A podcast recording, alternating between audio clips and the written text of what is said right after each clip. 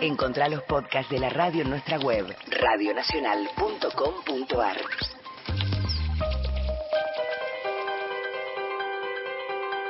Radio Nacional Argentina presenta Gente de a pie, el programa de Mario Weinfeld.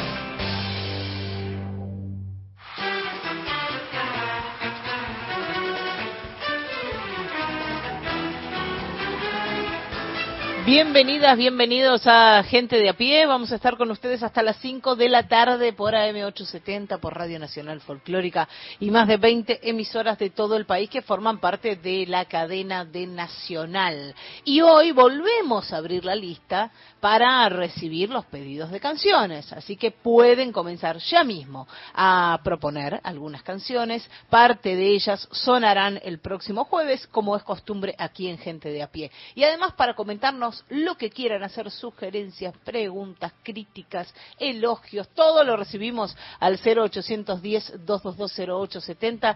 Ahí nos pueden grabar un mensaje de hasta 30 segundos y si no, nos escriben un WhatsApp.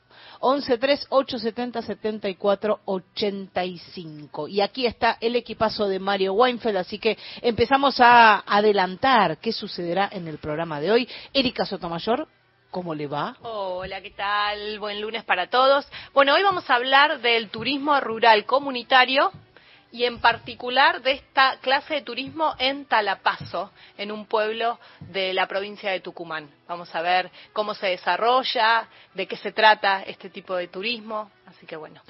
Asia, Asia, no Asia, Asia, allí iremos con Erika Sotomayor. Victoria, además, ¿y cómo le va? Muy buenas tardes. Muy bien, Mariana, ¿cómo estás? Buen lunes para vos y para nuestros oyentes. ¿Qué habemos hoy? Bueno, hoy tenemos una entrevista con Sebastián Lacunza, es periodista, fue director del Herald. Hoy, un día como hoy, hace 40 años, los argentinos y las argentinas iban a votar, así que vamos a hablar un poco de eso. Vuelve el recuerdo de Mario Weinfeld a través de Sebastián.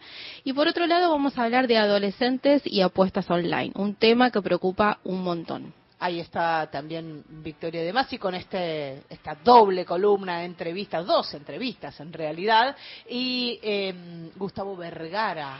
¿Cómo le va? ¿Cómo estás, Mariana? Buena semana. Bueno, vamos a hablar, por supuesto, del acontecimiento importantísimo que va a haber eh, en el próximo fin de semana, que va a ser nada más y nada menos que la final de la Copa Libertadores de América. Boca viaja el miércoles para enfrentar al Fluminense. Vamos a hablar de la undécima fecha del campeonato que se sigue desarrollando en la jornada de hoy y también de los Juegos Deportivos Panamericanos con nuestro enviado especial Daniel Corujo. Qué grande, así que con corresponsal y todo se viene Gustavo Vergara. Recuerden que estamos en Facebook, no se encuentran con el nombre del programa, que hay un podcast en Spotify para volver a escuchar fragmentos de los programas ya emitidos y en Twitter somos arroba gente de a pie AM.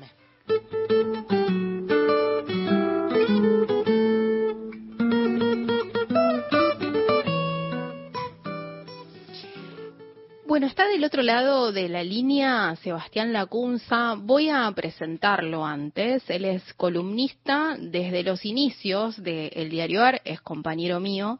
Trabaja como corresponsal en medios extranjeros. Dirigió el Buenos Aires Herald entre el año 2003 y 2017. Fue editor en ámbito financiero. Escribió para el Washington Post. Eh, para otros medios extranjeros también, para Anfibia, para Página 12, y hoy está en comunicación con nosotros, con gente a pie. Hola Sebastián, soy Victoria de Masi, ¿cómo andás? Vicky, ¿qué tal? Un gusto grande hablar con, con vos y con el programa. Gracias, Sebas. Bueno, sabemos que tenías un vínculo amoroso con Mario. Nosotros aprovechamos este primer ratito del programa para recordarlo de alguna manera junto a nuestra comunidad de oyentes. Sí, re. Eh, la verdad es que fue un, vínculo de, larga data, pero que adquirió eh, voltaje en, el, en, el, en los últimos cinco años más o menos eh, porque bueno, porque Mario era súper eh, generoso en la forma en que expresaba su acuerdo, su desacuerdo, bueno, para que te sea este, amante de la palabra, del debate, de, seguir las conversaciones. Tuve la suerte tanto como compañero el año pasado un paso mío por eh, el 7, por desiguales, así entramos juntos con Mario. Y bueno, yo siempre digo que lo que más fui de, de es haber sido rector y también docente. Yo, yo sé bastante de la genealogía de este programa por haberlo escuchado mal. Bueno, gracias. Sebas, eh, fuiste director del Herald eh, entre los años 2003 eh, y 2017. El, el Herald fue un medio de comunicación, un periódico muy importante en los años de, de dictadura. Le dio voz a las madres de Plaza de Mayo y también a los familiares de los detenidos y desaparecidos, personas que aún continúan desaparecidas. Cuando miras esa época, de ese diario donde fuiste parte, ¿qué, qué pensabas, qué sentís? Un día como hoy que se cumplen 40 años de democracia ininterrumpida en la Argentina. Mira, eh, yo lo que veo al respecto es eh, un, rasgo particularísimo que tuvo la denuncia del Perú sobre las violaciones a los derechos humanos, que fue una actitud eh, muy valiente, yo diría personalmente, de parte de Andrew y de Robert Cox. Andrew murió pocos años atrás. Eh, Robert Cox vive en Argentina y en Charleston, Estados Unidos. Sebas, perdón, ¿podrías moverte un poquitito? Porque te estamos perdiendo la señal y nos gustaría que los oyentes, y sobre todo yo que te estoy escuchando, te recibamos bien. A ver ahí. Ahí estoy haciendo 20 metros llanos, ¿ahora mejor? Ahora muchísimo mejor, sí, gracias. Vamos, te escuchamos. Bueno, decía, en, el caso del general eh, y, en un día como hoy, eh, me interesa destacar un, rasgo particularísimo que tuvo en su historia, eh, que por supuesto lo más destacado de sus 141 años fue la denuncia de las violaciones a los derechos humanos, una denuncia sistemática, extendida a lo largo del tiempo, como pocos medios de prensa de la Argentina, este era un diario de la inglesa, que ya era un diario un diario, si querés, en crisis, porque la comunidad inglesa eh, ya tenía sus décadas, eh, un siglo en la Argentina y la encuentra en 1976 eh, ante esa realidad que se le mete por la ventana al, general porque un poco toma la causa de las desapariciones a raíz de que empiezan a llegar noticias de que eh, familiares de, de, escoceses, de ingleses también estaban entre las desapariciones. Bueno,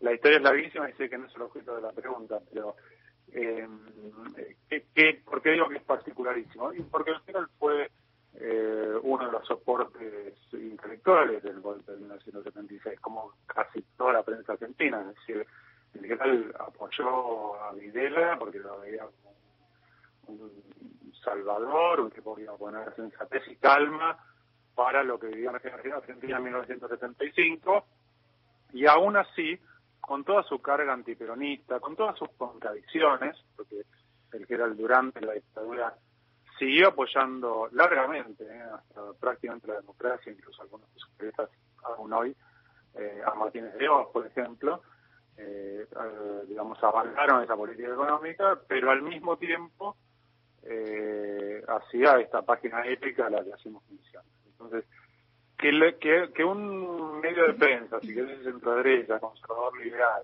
eh, haya sido tan valiente, tan lúcido de poner un límite, me parece que, que bueno, que nos reencuentra con preguntas sobre la historia argentina y sobre la democracia que ahora cumple 40 años. Y sobre esas preguntas, justo mencionas la palabra reencuentro y pienso mucho en esta en este momento político que estamos atravesando, que, que no es un momento, digamos, lleva que creo siete meses. Eh, ¿qué, preguntas te volvés a hacer que quizás tengan que ver con aquella época? Eh, preguntas referidas a, eh, al periodo de la dictadura. Exacto, sí, me refiero a la aparición en el espacio público, en el espacio político de Victoria Villarruel, por ejemplo, ah, candidata a vicepresidenta por la Libertad Avanza. Bueno, a ver, eh, es compleja, sé que estudias mucho el tema, que estás haciendo un seguimiento casi antropológico de, ese movimiento, y como bien decís, nos surgen más preguntas que respuestas. Me da la sensación de que allí hay un catalizador de, eh, de rasgos, de aspectos constitutivos de la sociedad argentina, incluso referidos a, lo peor de su historia, que, que nunca dejaron de estar, ¿sí? que siempre eh, estuvieron presentes en, la democracia.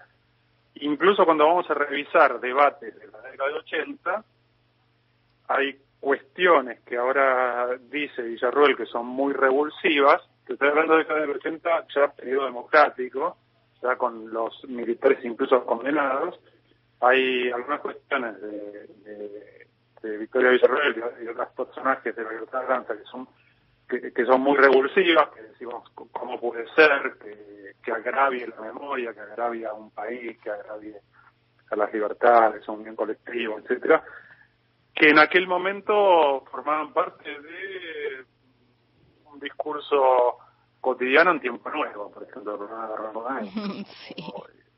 Eh, en canales del Estado, por otra parte. Eh, y existía el partido de la UCD, que tiene sus vinculaciones con la libertad avanza, parte de cuyos dirigentes tenían un discurso bastante negacionista.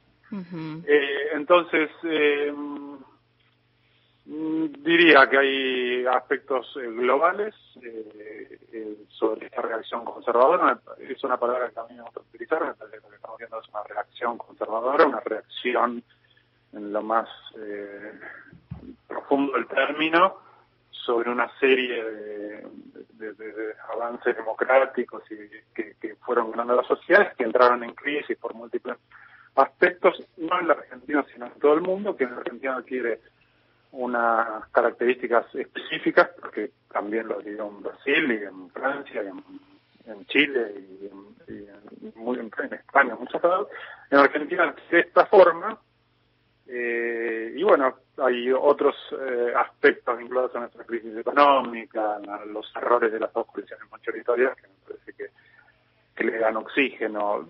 Tiendo a pensar, para, para eh, cerrar esta pregunta, bueno, para dejarlo abierta, eh, que la sociedad argentina tiene eh, capacidad de resistencia, eh, porque es una sociedad con una trama social muy densa, digamos, también es muy particular de la Argentina que el movimiento de derechos humanos ante el terrorismo de Estado haya adquirido la dimensión y la complejidad que adquirió en Argentina y no en otros lugares.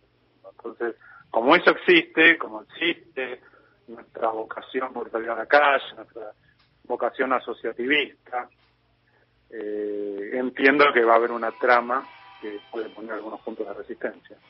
Bien, si recién nos escuchás, estamos hablando con Sebastián Lacunza, él es periodista.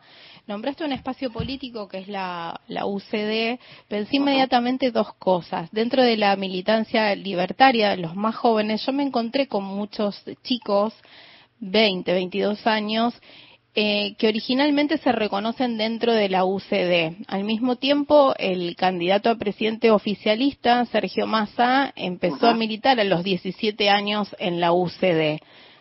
¿Ves ahí algún tipo de, contacto?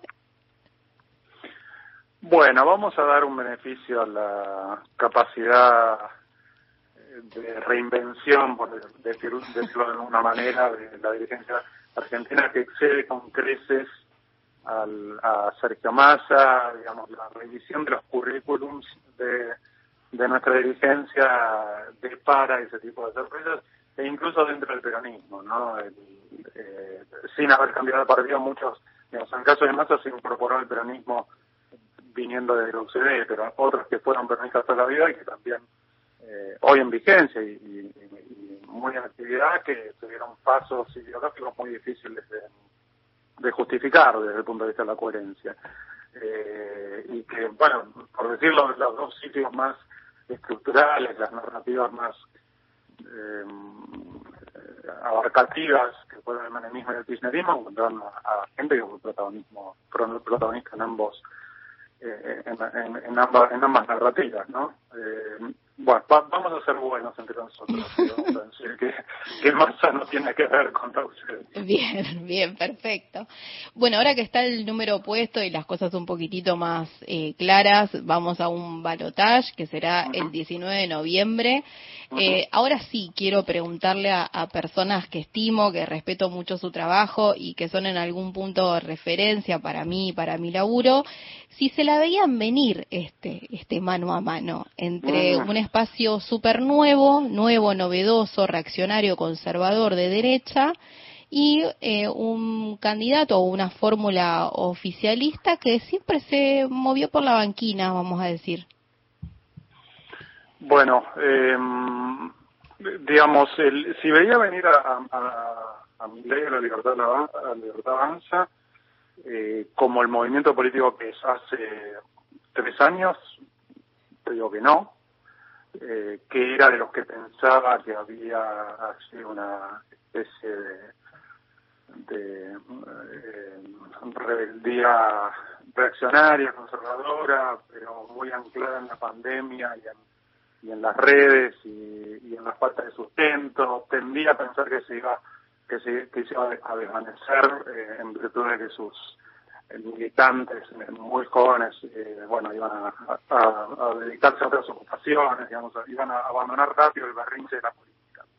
Así que mira que, que confesión digamos, ¿no? Se supone que nosotros tenemos que tratar prever algo yo pensaba que no iba a tener mucho eh, mucho recorrido. Eh, no, no, ahí sí, por el contrario, eh, no porque no creciera en la potencia de la derecha argentina. Eh, en ese punto, digo, ya cuando cobró cuerpo, me parece que los trasvases, yo estoy hablando específicamente del, del balotaje, eh, me parece que hay una demostración ya de, una derecha con fuerza, una derecha que resistió crisis de liderazgo, que resistió un, muy mal gobierno en todos los aspectos medibles, como el de Mauricio Macri, eh, y que ha demostrado, y ahí acá yo ya incluso excedo en términos de derecha, digamos, hay un antikirchnerismo, que ha demostrado mucha eh, capacidad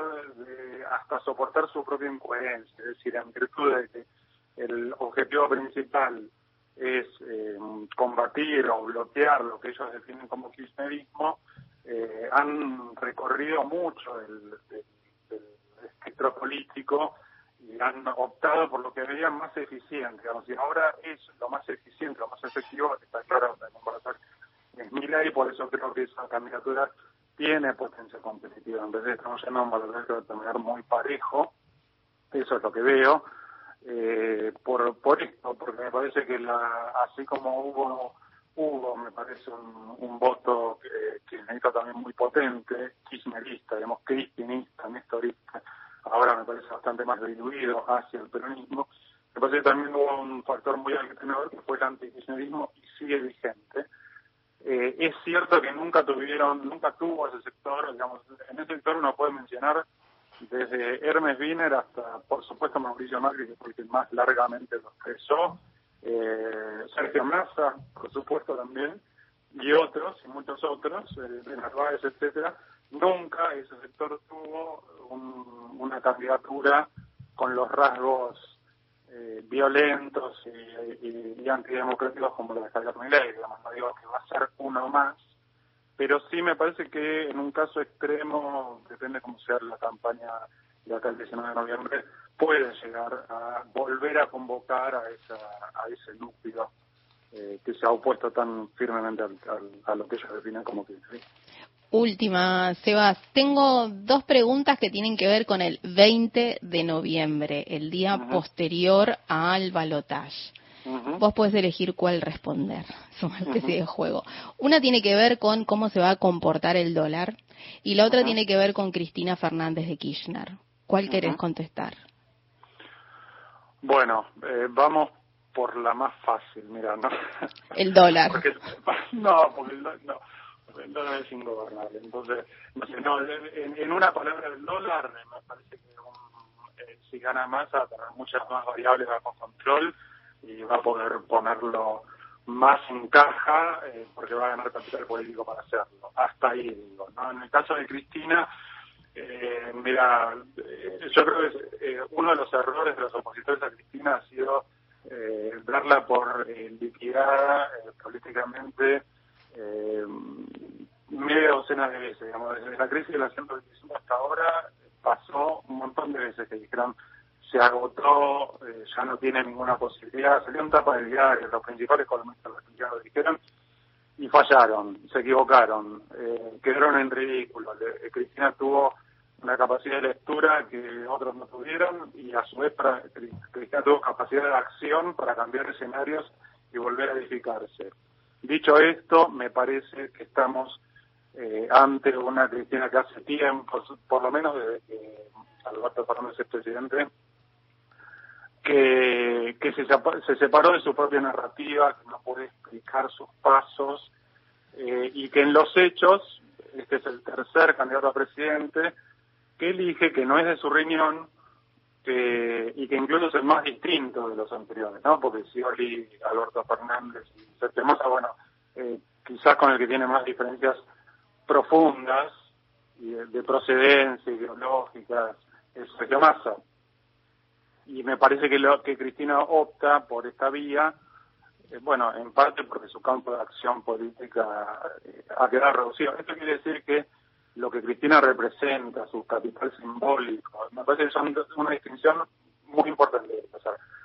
una cosa es lo que yo creo, en efecto, un campo muy acotado de Cristina y su círculo más próximo, Máximo Kirchner y una parte de la cámpora. Eso me parece que en efecto eh, tiene ahora un campo de acción muy acotado.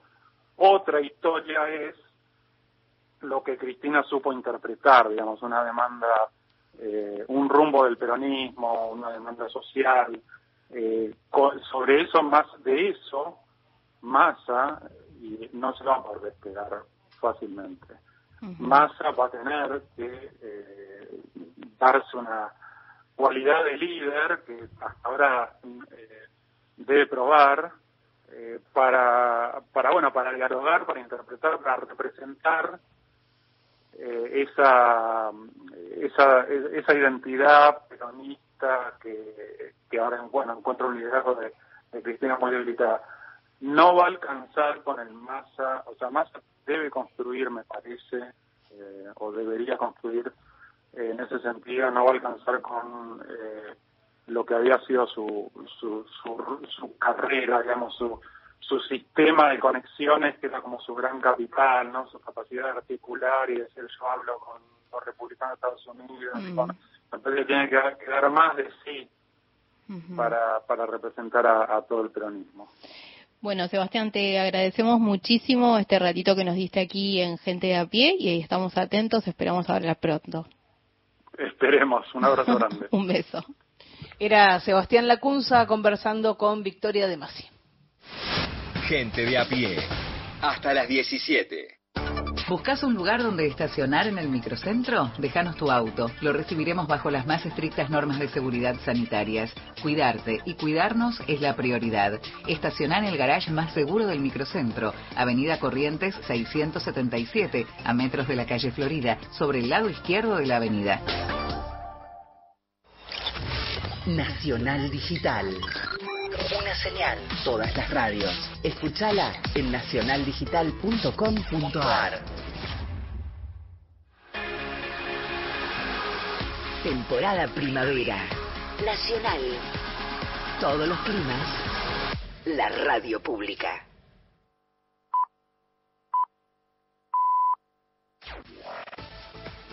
Nacional Noticias. El país en una sola radio. Es ahora 15, 30 minutos en todo el país.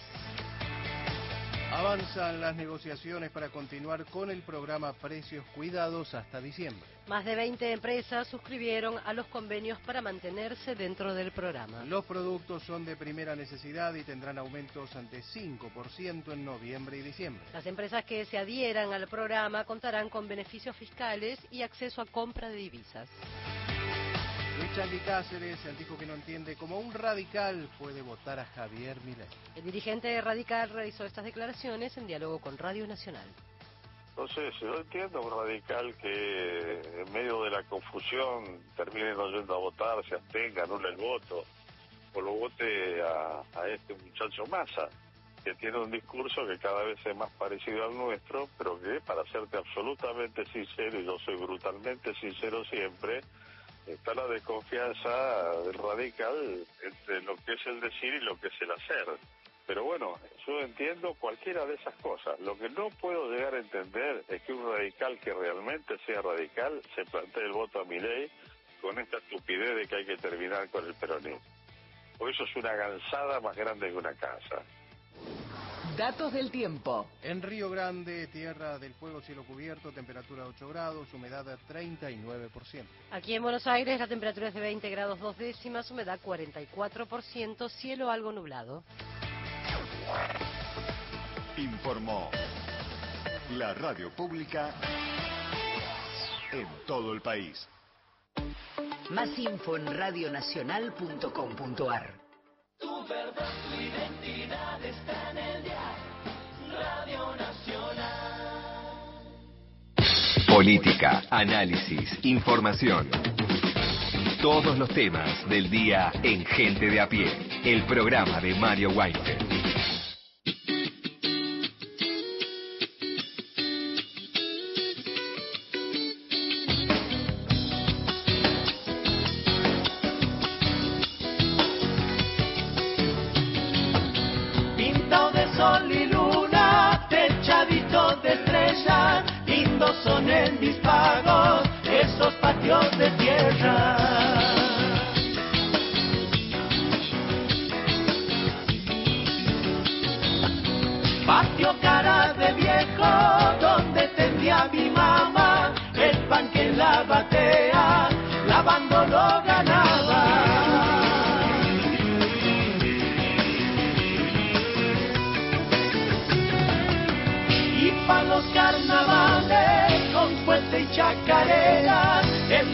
Lord, you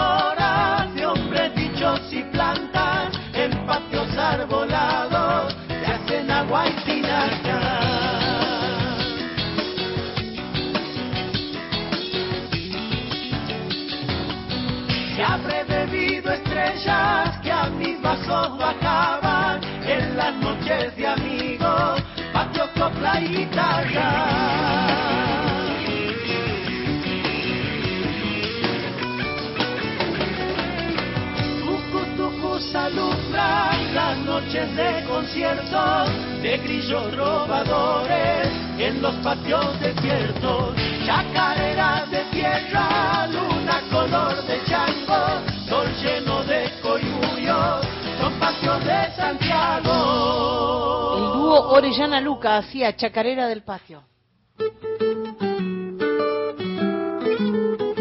Victoria de Masi, tu segunda entrevista. Seguimos, Mariana, gracias. Bueno, hay un tema que eh, preocupa muchísimo a eh, personas que trabajan en escuelas, en centros educativos. Lo cierto es que no hay estadísticas oficiales, pero es una tendencia que es registran mucho en colegios secundarios. ¿De qué se trata? Bueno, se trata de adolescentes eh, que se inclinan a los juegos online, a las apuestas online. Es algo así como tener el casino en la mano, porque todo este tipo de apuestas se hacen en los teléfonos celulares. Eh, para eso, para hablar de este tema, estamos en comunicación telefónica con Débora Blanco. Débora es psicóloga, especialista en ludopatía y otras adicciones del comportamiento. Es directora de Lazos en Juego. Publicó cuatro libros y presentó trabajos en Argentina, en Italia, en España y en, Polo en Polonia. Es una persona muy capacitada para hablar de este tema. Está en línea con nosotros. Hola Débora, soy Victoria de Masi. Hola Victoria, ¿cómo estás? Bien, muy bien. Hoy a la mañana te preguntaba si hay cifras oficiales sobre esta mm, tendencia que registran educadores, padres, madres y quienes cumplen ese rol y me decías que no, y yo creo que ahí hay un dato. ¿Por qué no estamos midiendo este problema que se da entre adolescentes? Sí, cuando vos me preguntaste, yo te decía que suponía que no, es decir, que en todo caso habría que ver a nivel estatal eh, si, si hay estadísticas, si se está empezando a investigar. Mira, esto es algo muy reciente. Eh, yo hace 20 años que me especializo en ludopatía, en Ujú. adicción al juego, o sea que ya hace bastante tiempo. este, dirijo una institución, tengo libros publicados. Lo que pasa que hasta hace tres meses, no más, tres meses, los pacientes que llegaban eh, eran personas que jugaban presencialmente, o sea, que iban al casino o al bingo, que era la modalidad de juego en nuestro país. Sigue siendo la, la modalidad preponderante. El tema es que desde que se legalizó eh, el juego online, que fue a finales del 2020, finales del 2020, el año de la pandemia, la cuarentena, eh, se legalizan las apuestas online. Antes había personas que apostaban en plataformas eh, extranjeras, pero a partir de ese momento se legalizan. Y lo que está ocurriendo ahora en estos últimos meses, te digo, ¿eh? no más, es eh, que eh, hay una fuerte, fuerte preocupación, especialmente en las escuelas. La, escuela detectó esto de los pibes apostando en los recreos si aguantan hasta el recreo, si no, en clase. Eh, cuando los docentes empiezan a ver esto, empiezan a alertar a los padres, a pedir talleres, ¿no? Para hablar de esto con los pibes, eh, y bueno, eh, a los profesionales de la salud que trabajamos en esta problemática nos empiezan a llegar chicos muy jóvenes, 16 años, con apuestas y con deudas de juego. Es decir, lo que antes veíamos, porque aparte hay un dato que no es menor, para apostar hay que tener 18 años o más.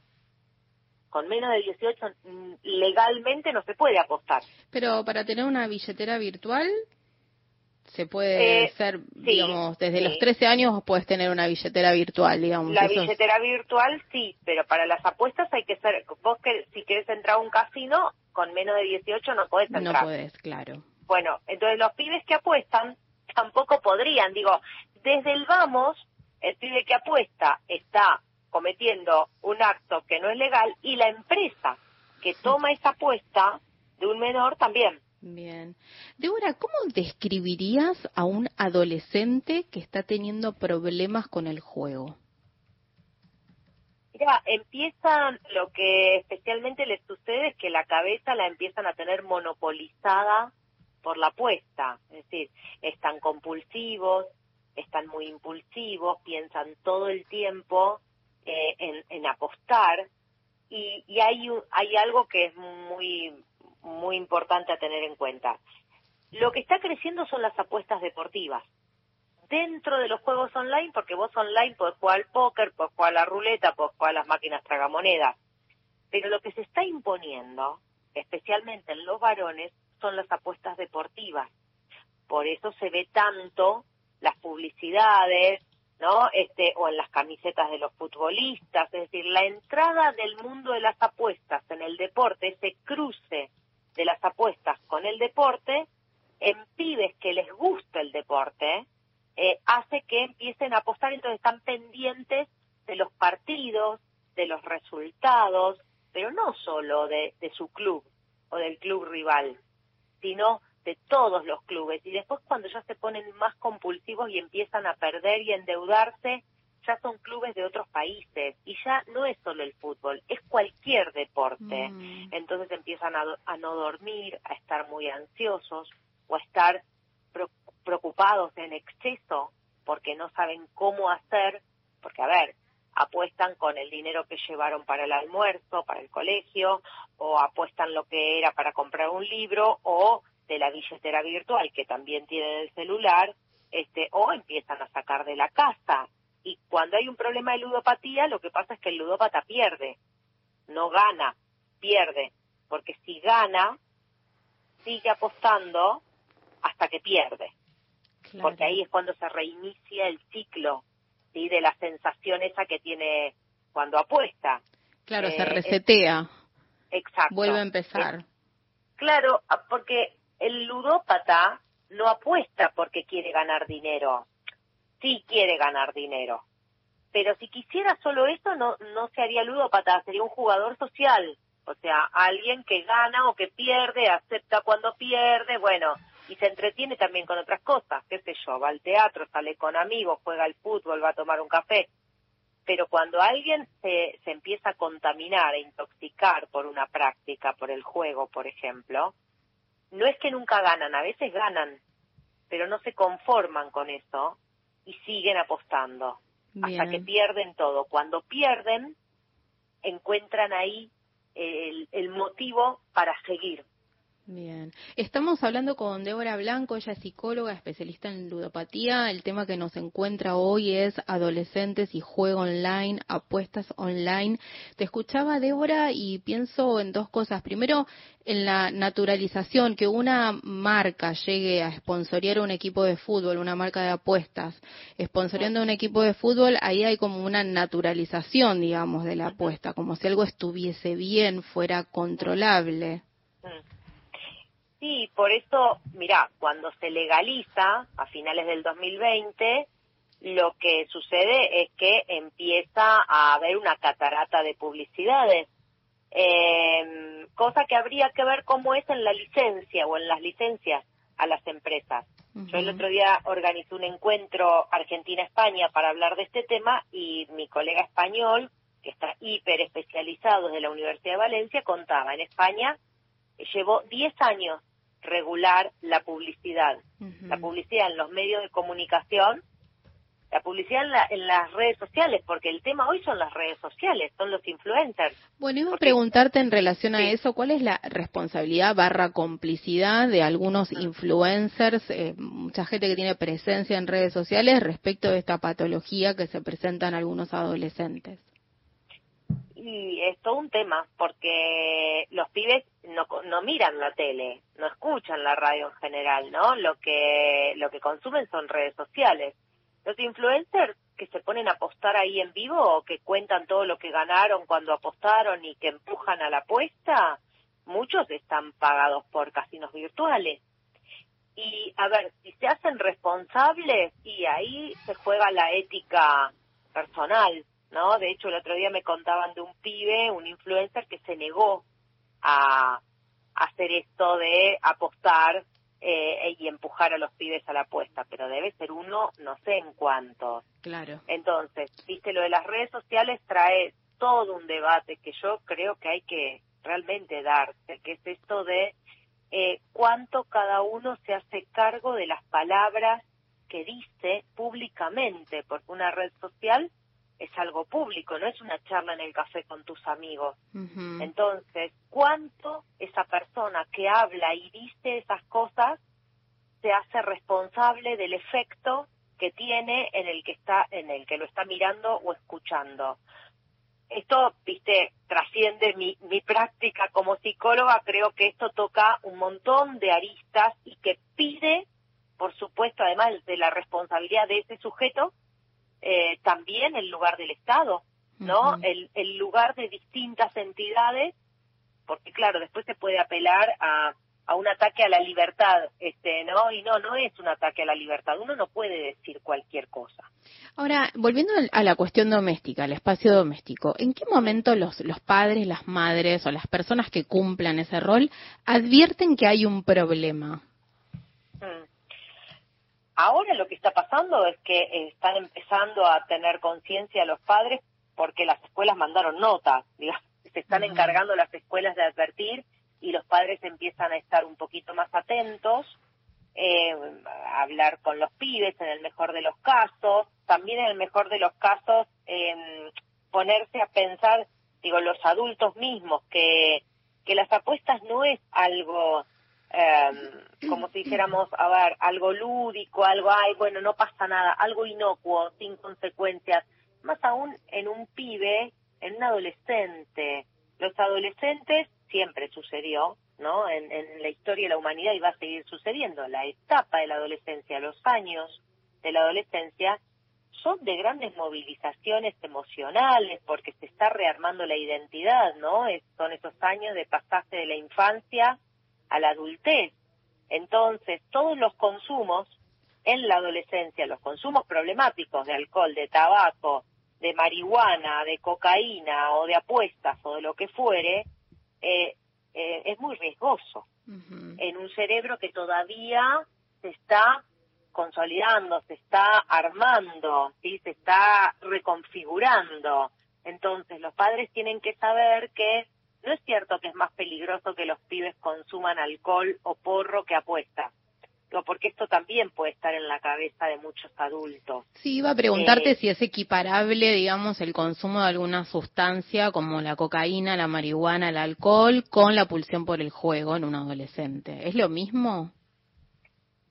es, es muy parecido o es lo mismo, las adicciones son muy parecidas todas, con ciertas especificidades, por ejemplo, quienes trabajamos en adicción al juego, em, sabemos de ciertas especificidades de esta adicción que quizá en la adicción a la cocaína es distinto y el especialista en la adicción a cocaína no este sabe más sobre eso. Pero hay hay ciertos puntos de las adicciones eh, que son en común. Las dependencias o sea un adicto siempre depende es un esclavo de algo del consumo no Este, se va esclavizando se va volviendo un esclavo eh, y se va aislando es decir, hay un perjuicio muy fuerte de lo social, de la socialización, de los vínculos. El adicto rompe los vínculos, se va empobreciendo. Esto es algo en común y es un peligro importante en todas las adicciones. Cuando hay sustancias, se nota más en el cuerpo. Cuando hay consumo de sustancias, y te diría, esto es a favor de la detección, porque los padres quizás se dan cuenta antes de que hay un problema de consumo, porque ven indicadores en el cuerpo. En cambio, estas adicciones se ocultan más fácil. Claro, porque estoy pensando que uno, digamos, el chico que tiene un problema con el juego, lo que está haciendo es tener algo entre las manos, que es un objeto de uso cotidiano, el celular, y la vista, la mirada puesta en un solo lugar. Y otra cosa que pienso es cómo se traslada el placer, o sea, del encuentro con el otro para jugar, no sé, un deporte, a eh, el placer puesto en algo que está digitado por una máquina o por el azar. Nadie sabe cómo va a resultar un encuentro entre, entre dos equipos, por ejemplo. Claro, está bueno esto que estás diciendo, porque el placer, el placer está en el encuentro con los amigos. En esa primera escena que vos relatabas, ahí estaría el placer. Sí, y en, la segunda. Y en la segunda no es placer, eh, es en todo caso una satisfacción de algo que está por debajo.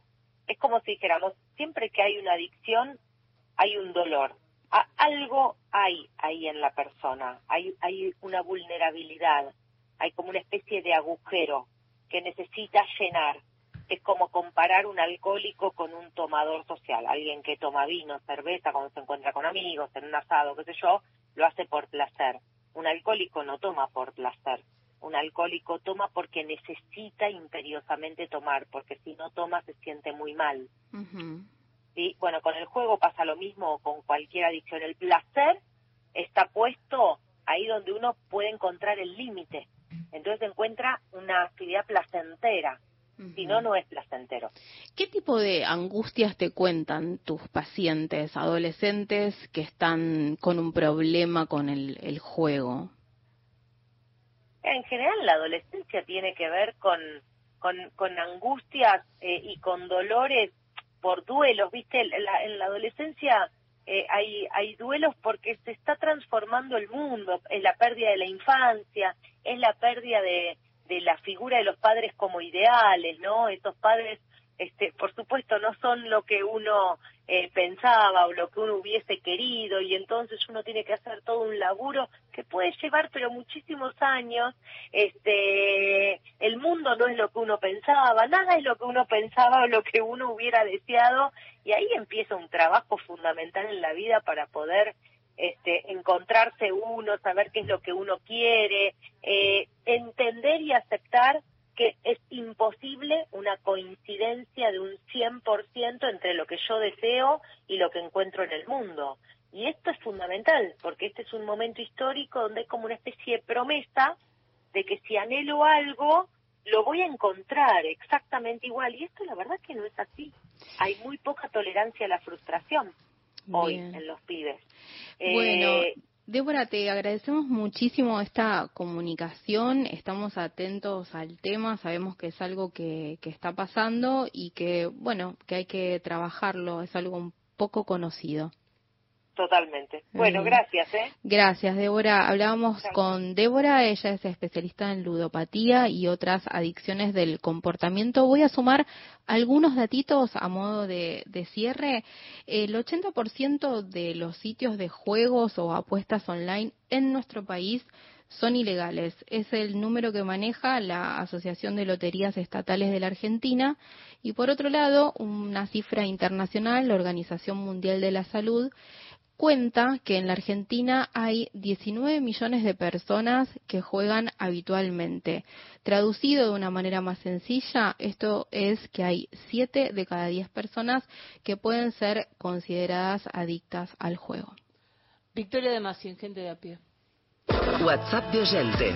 WhatsApp nacional 11 3 870 7485. Sacar la basura de 19 a 21 horas y dejarla en bolsas cerradas dentro del contenedor negro o gris son pequeños hábitos que podemos sumar para empezar a generar grandes cambios. Juntos podemos construir un futuro mejor. Conoce más en buenosaires.gov.ar barra Ciudad Verde. Brazos abiertos. Buenos Aires Ciudad. Ombú, inversión tecnológica en calzados de seguridad. Ombú, caminamos el futuro. Calzados Ombú, nuestro liderazgo a tus pies. Pacho O'Donnell en Nacional. Apuntes de nuestra historia.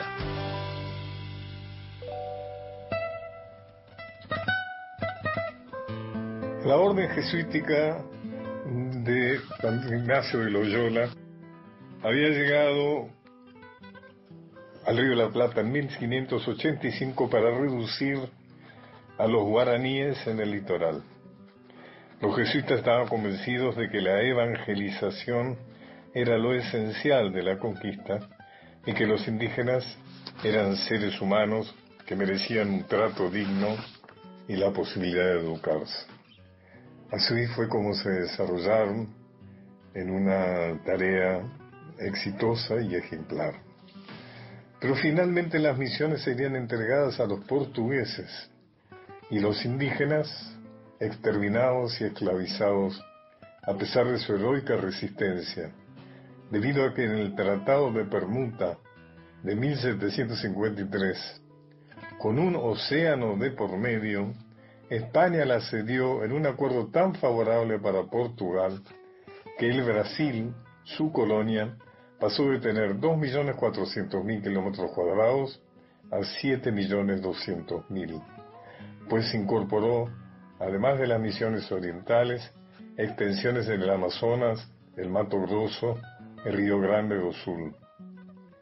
La corona hispánica se conformó con las Filipinas y el desmantelamiento de la colonia del Sacramento, que competía con Buenos Aires en el rentable comercio del contrabando y del tráfico de negros. Ello no impidió que el enclave, es decir, colonia, continuara en poder de Portugal, lo que obligó al gobernador del Río de la Plata, Pedro de Ceballos, a ocuparla por la fuerza en 1762. Aunque nuevas negociaciones diplomáticas, esta vez en París, obligaron a su devolución en el año siguiente. Finalmente el Tratado de San Ildefonso del 1 de octubre de 1777 otorgó la posición definitiva de la colonia del Sacramento a España, con lo que se eliminó no solo una base portuguesa, sino también un enclave británico en el Río de la Plata.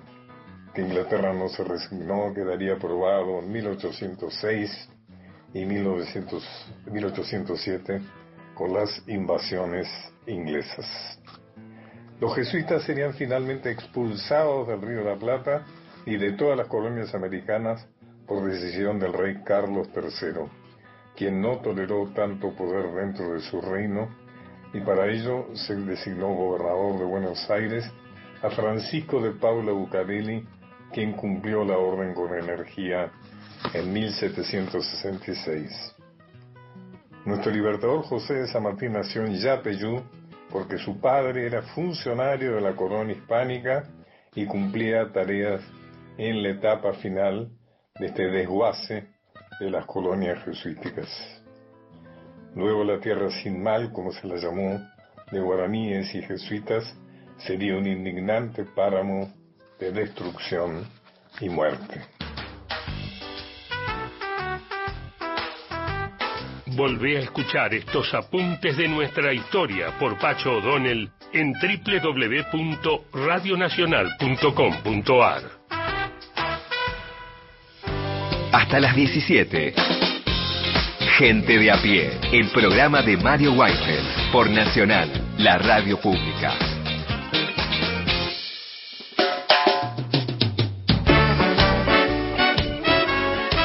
Buenas tardes compañeros, para el próximo jueves solicito Venecia sin ti en versión de Charles Aznavour. Eh, bueno, muchas gracias, les mando un cariño muy, muy grande para todos. Mi nombre es Ana. Griselda nos escribe desde Mármol, gente de a pie, muy buenas tardes, excelente entrevista a Hernán Lacunza, dice em, Sebastián Lacunza, no Hernán. Ahí está la confusión. Dice Griselda desde Mármol.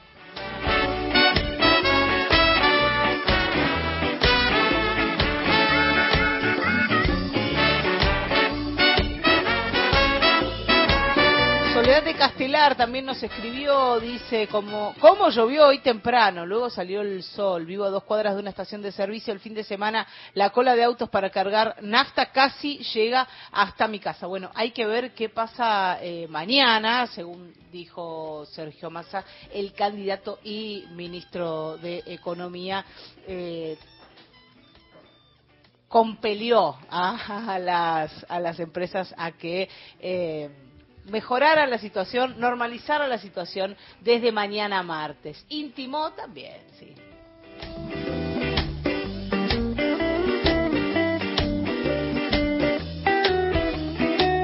María Delia de Tolosa dice, en La Plata ganó Alac, terminaron los conteos, sí, seguramente ahora lo diga el informativo o lo haya dicho antes, terminó el conteo definitivo eh, en la ciudad de La Plata por, por muy poquitos votos, pero el, el, por 1.600 votos. El nuevo intendente de la ciudad de La Plata es Julio Alac.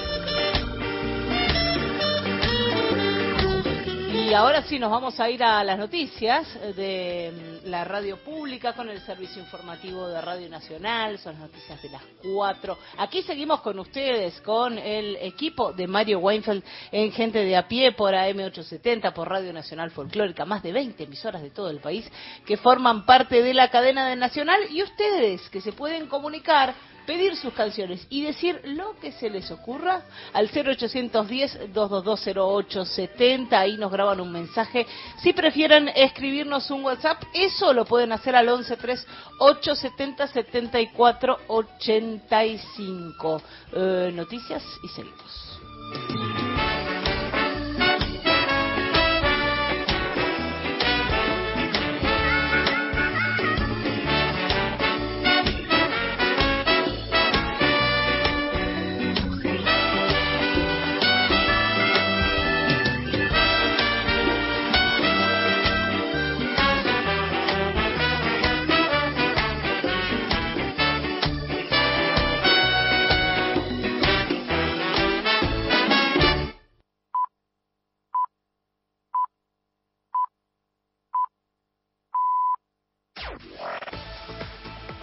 Nacional Noticias. El país en una sola radio. Es la hora 16 en todo el país. Julio Alac es el nuevo intendente de La Plata. Julio Ala, que es el nuevo intendente de la ciudad de La Plata, el actual ministro de Justicia bonaerense y candidato de Unión por la Patria, recuperó la intendencia de la capital de la provincia. Así se manifestó ante la militancia luego de terminado el escrutinio definitivo. Siempre pensaba en eso del Evangelio que nos dice, sueña, sueña y te quedarás corto. Tuvimos sueños, tuvieron sueños, tuvimos sueños de reconstruir una ciudad que estaba caída y lo hicimos realidad. Lo hicimos realidad porque creímos en ustedes, en la militancia y creímos en Dios. Por eso le agradezco a Dios fundamentalmente que nos dio fuerza. Queridos compañeros, un abrazo para todos. Que Dios los bendiga a todos. Bendiciones para todos. Y ahora vamos a transformar esta victoria en la mejor gestión municipal de la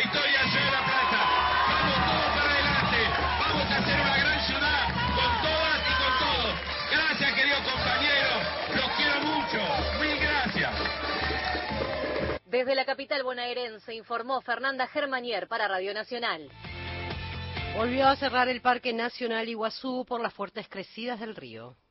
Para el día de mañana se espera el pico máximo de la creciente en el río Iguazú Superior, que ya superó los 21.500 metros cúbicos por segundo cayendo desde las cataratas. Desde el sábado se encuentra cerrado al público el Parque Nacional Iguazú. El intendente del área protegida, Claudio Sacramento, confirmó que siguen evaluando daños en las pasarelas. Recién mañana sería el pico máximo de la creciente, o sea que estamos en una situación compleja, donde, bueno, lógicamente la prioridad, más allá de- del agua, es este, la seguridad de tanto de visitantes como de trabajadoras, trabajadores del área. Así que, bueno, esperemos que, que pronto se pueda, se pueda normalizar el caudal y podamos este, nuevamente tener al servicio de la gente al Parque Nacional Iguazú. Noelia Villa, Radio Nacional, Puerto Iguazú.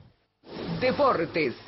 Contundente trabajo de las Leonas en los Juegos Panamericanos. Vencieron a Trinidad y Tobago 21 a 0. ¿Sí? ¿Escucharon bien? 21 a 0. Tercera victoria de las chicas argentinas en hockey sobre césped y clasificación para las semifinales. La goleadora de las Leonas fue Gorcelani con seis tantos. En Chile, con la cobertura de los Juegos Deportivos Panamericanos Santiago 2023, Daniel Corujo para Radio Nacional.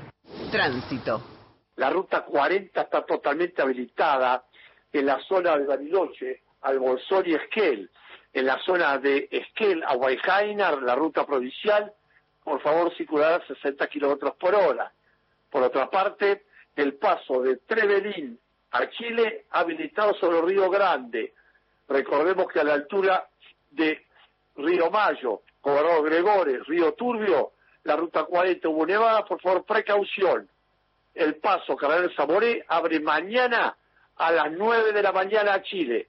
Ernesto Arriaga para Radio Nacional, para todo el país.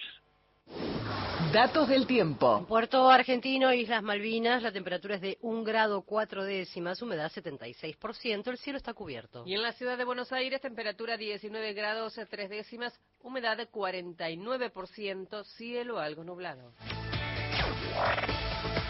Informó la radio pública en todo el país. Más info en radionacional.com.ar 30 de octubre de 1983. Este día debe ser reconocido como los argentinos, como el día de todos. Acá hemos ido a una elección, hemos ganado, pero no hemos derrotado a nadie, porque todos hemos recuperado. Y entonces levantamos banderas de unión nacional, levantamos banderas de convivencia democrática, levantamos banderas de justicia social, levantamos banderas de solidaridad y de ayuda fraterna. Y de esta manera tenemos que trabajar para adelante. No va a ser nada fácil, pero no habrá nada imposible para un pueblo absolutamente resuelto a que la Argentina ocupe el lugar que le corresponde. 40 años de democracia. Nacional, la radio pública. Marca País. Tu verdad, tu identidad está en el dial Radio Nacional. Pasó otra hora en la Argentina. Seguís con la radio pública. Nacional. A toda hora. Gente de a pie, el programa de Mario Weinfeld. Cuando uno dice cuáles son las deudas de democracia, es un momento para castigar al, a al sistema político de las libertades públicas. Y por ahí, entre otras gracias, no se plantean si el capitalismo tiene algo que ver entre esas cuestiones. Vale la pena remontarse a los inicios de la democracia para recordar un par de cosas que son interesantes. La primera es que la democracia nació con una deuda externa sideral, gigantesca, que, recuerda quien les habla, estaba francamente subestimada en los discursos políticos de ese momento. Y en las concepciones políticas. O sea, no, no aparecía mucho como eje de debate la magnitud de la deuda pública, la deuda externa, la gravedad los límites que establecía para una Argentina que estaba francamente empobrecida, que había vivido procesos, no solo el proceso mismo, todo, todo lo, lo que es e implica el terrorismo de Estado, la derrota en la guerra de Malvinas y una cantidad de barbaridades más, sino un proceso económico también caótico, pésimo, desordenado, con una apertura importadora que fue una locura, que dañó, en fin, con todo eso, y algo que no, que no suele señalarse tanto es que en la dictadura, por ejemplo, hubo salarios, se achataron gigantescamente los salarios, se redujeron ferozmente los derechos laborales y hubo inflación, recesión, se abrieron todas las importaciones, fue una catástrofe. Es interesante, bueno, para los que hablan de recetas eternas. La deuda externa entonces estaba subestimada. El presidente Alfonsín tenía una, una expresión bellísima, que fue expresión de campaña y que dejó época, que tiene que ver con esto, que decía con la democracia. Se come, se cura y se Exactamente. Entonces, cuando Alfonsín decía eso, decía que también decía, yo mismo voy a levantar las persianas de las fábricas. Es decir, la acción. Y la acción en el ideario de Alfonsín seguramente tallaba más la idea de que la libertad, los derechos y un poco de intervencionismo estatal, un poco de inflación, que a Alfonsín le parecía, un poco de déficit fiscal como factor dinamizador de emisiones, eso, iban a ayudar y lo iban a hacer. O sea, que no iba a ser un intervencionismo estatal muy intenso, pero que iba a verlo, que iba a haber un cambio y que la, el respeto a la libertad, la confianza, que era un mensaje muy entusiasta, muy optimista, voluntarista en cierto sentido, que también compartían muchos dirigentes de su generación y de su época, y aún del peronismo. Antonio Cafiero a la cabeza, sin ninguna duda, Oscar Allende, que en esa época tenía otro partido, que era más, estaba, se situaba en un cuadrante un poco más a la izquierda, pero los dirigentes se pensando en eso, un, un país donde el, el, emerger de la libertad iba a llegar. Luis Alberto Romero no es santo de mi devoción, pero todo, la persona menos idónea de vez en cuando, cuando se escribe mucho y produce, siempre dice algo interesante, puede llegar a decir algo interesante. Y en el caso él decía algo súper interesante, decía que la promesa de Alfonsín, la, la expresión es mía, no, no, no repito, pero algo así, era endémicamente falsa, no se podía cumplir, en todo caso era incumplible, pero era formidable para valorizar la democracia. O sea, era una gran propaganda de democracia. Vos le decías a la gente, con la democracia vamos a estar mejor. Y entonces qué bueno vivir en... Entonces, no solo la democracia era el no Malvinas, el no terrorismo, el no esto, sino que la democracia era uno de los recursos, una herramienta. La democracia era también una herramienta, por decirlo así, para el desarrollo, el crecimiento, la distribución y esas cosas. Continuamos con Gente de a pie. El programa de Mario Weinfeld por Nacional.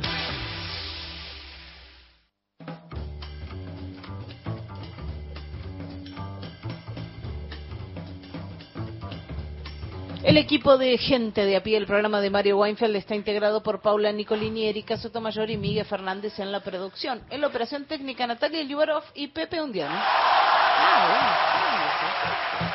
Otra vez, qué, qué poco parejos los días de, de Fofán, de Pepe Undiano. Bueno, en fin. Pero que los tiene, los tiene, claro. Pudieron cargar nafta y vinieron para acá. En el control central de Radio Nacional, Hernán Bella y Claudio Canullán. Las y los columnistas son Lorena Álvarez, Victoria de Masi, Mariana Enríquez, Miguel Fernández, Hernán Fredes, Juan Manuel Carr, Paula Nicolini, Martín Rodríguez, Beto Solas, Erika Sotomayor, Gustavo Vergara y Gerardo Villar. En la locución, Mariana Fossati. Consigna obligada, la consigna tanguera de esta semana, porque hoy está cumpliendo 85 años Héctor Larrea. Así que estaba servida ahí la consigna de la radio y el tango y esa relación de eh, estos maestros de, de, la radio, como el caso de Héctor, con la difusión del tango de sus artistas, de las grabaciones viejas, de los nuevos y las nuevas promesas del género. Héctor Larrea, nacido un 30 de octubre del año 1938 en Bragado, y aquí vamos a recuperarlo en un audio, en una entrevista que le hizo Felipe Piña para la tele en el año 2011, hablando sobre esos tiempos de Bragado y eh, la locura por venir a escuchar tango a Buenos Aires.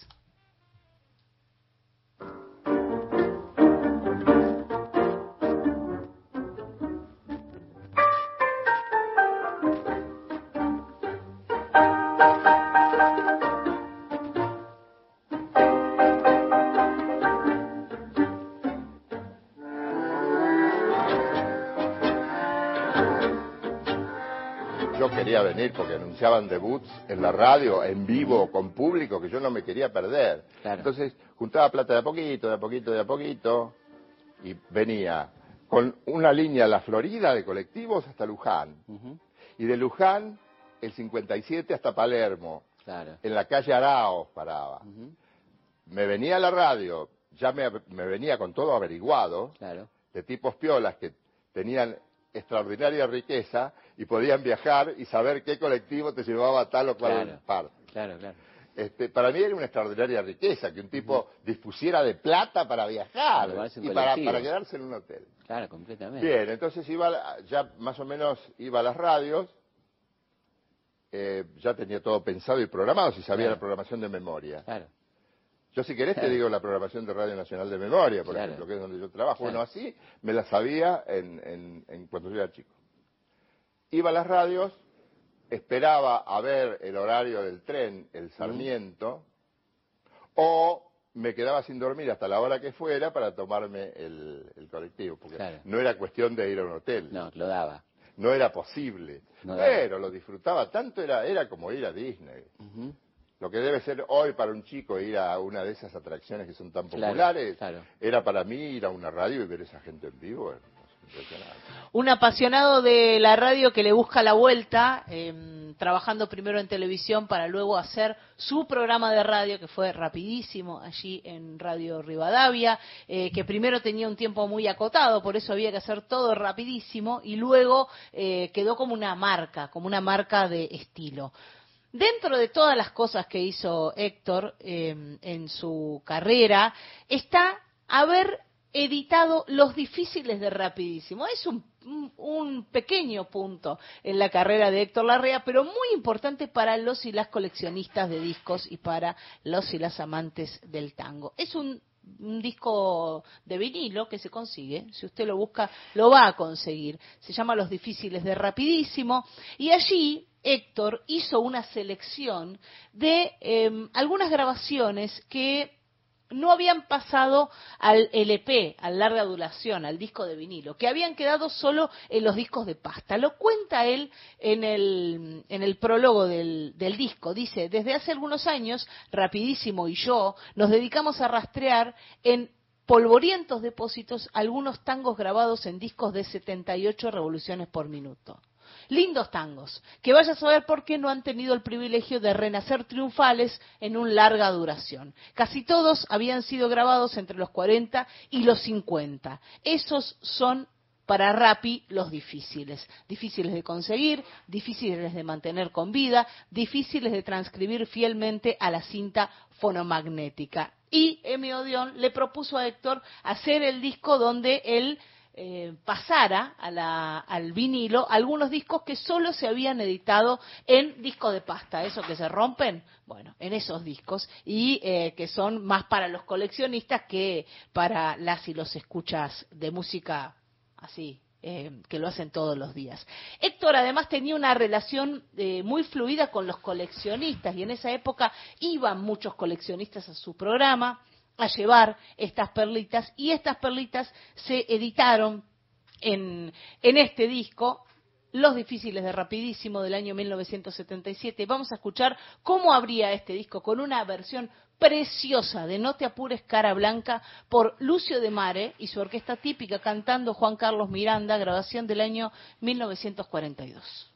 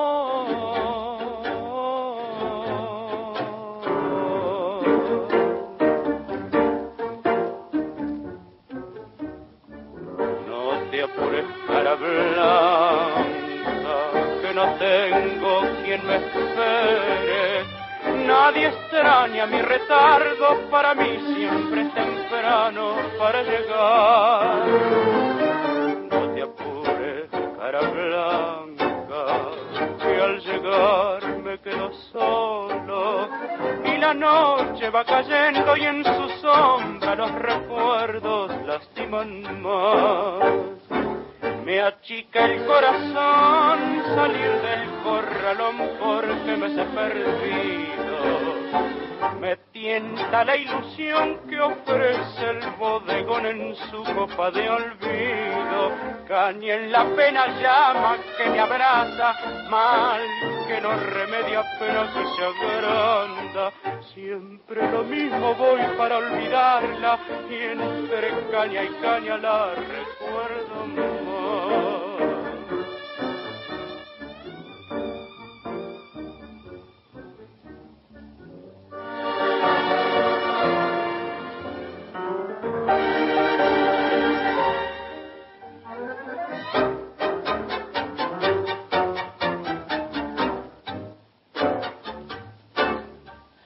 Así pasaba la versión de No te apures, cara blanca de Roberto Garza y Carlos Bar por la orquesta de Lucio de Mare con el estribillo, porque ahí hay, hay un canto que no es de la letra completa, sino de una parte nomás. Son los primeros cantores que eran aquellos que eran solo un condimento dentro del tango de Juan Carlos Miranda, año 1942, para esta grabación que recuperó Héctor Larrea en eh, Los Difíciles de Rapidísimo, un LP editado en el año 1972 que rescata muchas joyitas como estas. Vamos a seguir con el tango y la radio en esta semana y aprovechamos para decirle feliz cumpleaños a don Héctor Larrea.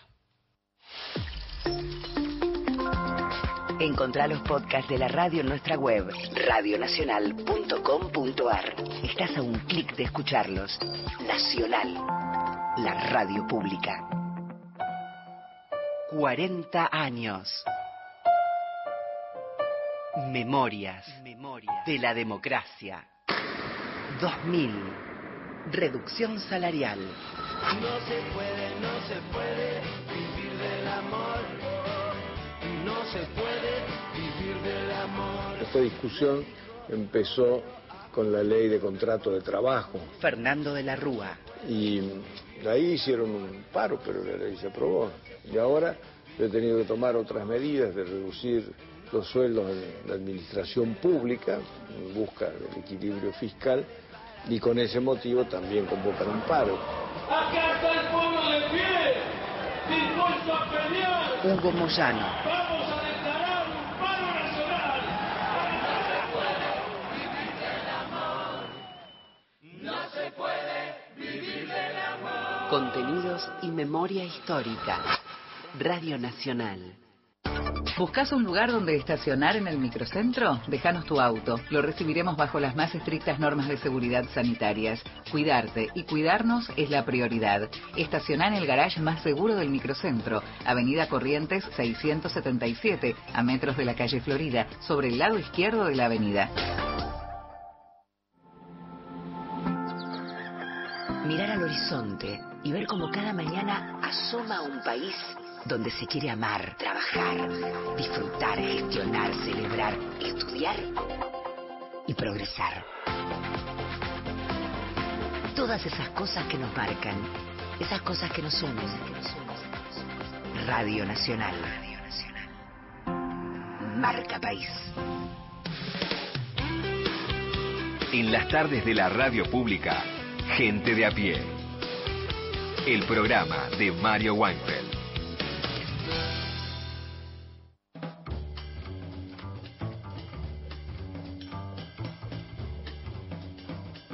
Turismo rural comunitario es lo que prometió Erika Sotomayor. Exactamente, y aquí estamos. Bueno, el turismo rural comunitario es una de las modalidades turísticas de mayor crecimiento a nivel mundial. En nuestro país también está creciendo mucho, pero bueno, esto se está dando en todo el mundo. ¿Y cuál es la particularidad de esta modalidad? Es que está dada por la participación de los propios habitantes rurales y los pueblos originarios de cada lugar. Ellos se auto- autogestionan de manera equitativa y solidaria cada uno de sus emprendimientos turísticos. Priorizan la valoración, concientización y la transmisión de su patrimonio cultural y natural de forma sostenible. ¿Qué actividades abarcan? Abarca el alojamiento, gastronomía, experiencias en talleres locales de artesanos, quehaceres rurales, observación de flora y fauna, charlas culturales, entre muchas otras eh, actividades. Y algo que es muy importante es que lo hacen en el marco del respeto a las identidades de cada lugar, de sus miembros y de sus visitantes. En este contexto, yo les adelantaba que íbamos a hablar de Talapazo, este pueblo que está en Tucumán. Es un pequeño pueblo que está ubicado a la ladera de la montaña de Quilmes, a 7 kilómetros al oeste de la Ruta 40, y se trata de una comunidad que es ganadera, que es agricultora y se dedica a los nogales. Hace algunos años se inició en esto del turismo rural y es por eso que me puse en comunicación con Judith Agüero. Ella es miembro del grupo de turismo rural comunitario de Talapazo y bueno, la empezamos a escuchar. Eh, en esta oportunidad nos cuenta acerca del pueblo Talapazo. Talapazo es un pueblo ubicado en el Valle Calchaquí, Tucumán, conformado por aproximadamente 26 familias dedicadas a la agricultura y cría de animales como cabras y ovejas. Desde el año 2014, un grupo de personas comenzamos a trabajar y ofrecer un turismo alternativo para evitar que los jóvenes se fueran a otros lugares y empezar a generar trabajo, fomentando así la economía local.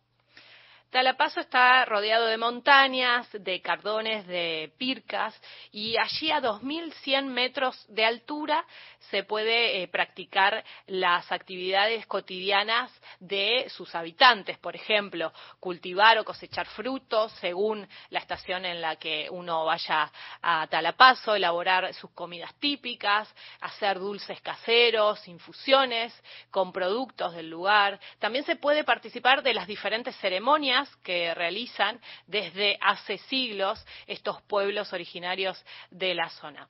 ¿Cómo se llega a Talapazo? Bueno, lo ideal es salir de San Miguel de Tucumán, se sube al Valle Calchaquí y desde Amaicha del Valle, otro pueblo muy lindo, eh, a unos 26 kilómetros hacia el norte por ruta nacional número 40, la famosa ruta nacional número 40, en el kilómetro 4301 se encuentra la entrada del pueblo. Allí vamos a encontrar un cartel con los números de contacto, porque hay que anunciarse para visitar Talapazo. Luego se continúa el recorrido, son unos 6 kilómetros aproximadamente hacia el oeste.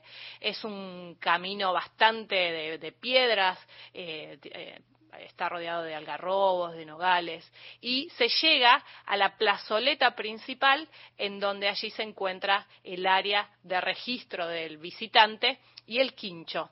El quincho es famoso allí en Talapazo, eh, lo lleva a cabo, lo lleva adelante Paola Agüero, quien es que mm, cocina allí. Em, pero vamos a seguir eh, escuchando a Judith. En esta oportunidad nos cuenta acerca de lo que vamos a encontrar los visitantes en el pueblo. Quienes nos visitan pueden recorrer nuestros paisajes, apreciar nuestros recursos minerales, pero también mantener un contacto directo con nuestra gente, nuestra cultura, creencias, costumbres, ya que somos miembros de una comunidad originaria, la comunidad india Quilmes. Somos descendientes de aguitas y rescatamos parte del legado ancestral. Contamos con diferentes actividades como circuitos de alta, media y baja complejidad, sitio arqueológico, Mirador La Loma, las antiguas minas, las cascadas, todos acompañados por un guía idóneo, quien le va relatando la historia de cada lugar, vestigio y paisaje. Tenemos eh, distintas experiencias que rescatan nuestras raíces y respeto que tenemos a esta herencia, ancestral, como la corpachada, una ofrenda a la tierra que se realiza en el Mirador La Loma, experiencia del frangollo, en la que pueden participar de la elaboración de esta comida a base de maíz, conocer sus propiedades e historia, degustación de café de higo, tusca y algarroba, que son infusiones naturales realizadas con técnicas ancestrales, fogón cultural, mitos, leyendas, ceremonias y coplas que se unen bajo el cielo talapaceño para que puedan vivenciar nuestra historia y cultura. Sandro Yampa es eh, guía y fue quien impulsó el turismo en Talapaso. Él dice que trabajar en el turismo eh, perdón, trabajar con el turismo en Talapaso no fue fácil, los lugareños no veían con buenos ojos este tipo de emprendimiento porque tenían miedo. Y fue gracias a la posibilidad de Sandro de trabajar en la ciudad sagrada de Quilmes que, bueno, él ahí entendió que los visitantes valoran mucho lo que tiene el pueblo y lo que conserva el pueblo. Es por eso que a partir del año 2014 se comenzó a dedicar eh, al turismo y a recibir visitantes. Eh, ahora vamos a continuar escuchando a Judith que nos cuenta un poquito más de lo que el turista va a encontrar en Talapaso. Actualmente contamos con cinco hospedajes con una capacidad para 20 personas y un quinto comedor.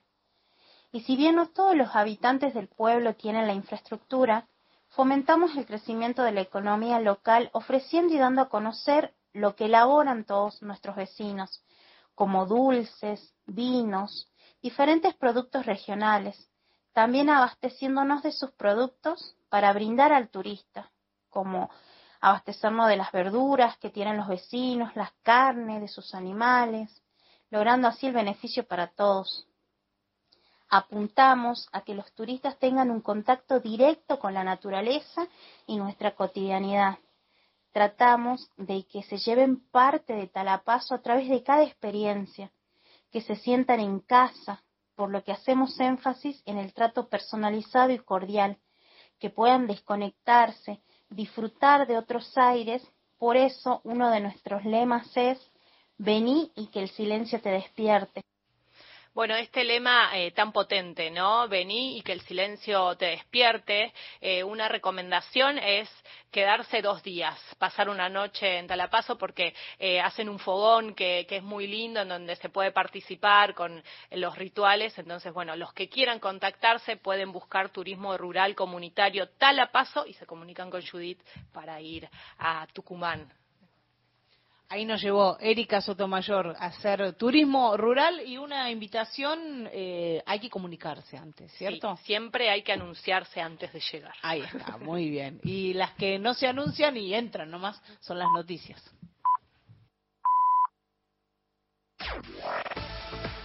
Nacional Noticias. El país en una sola radio.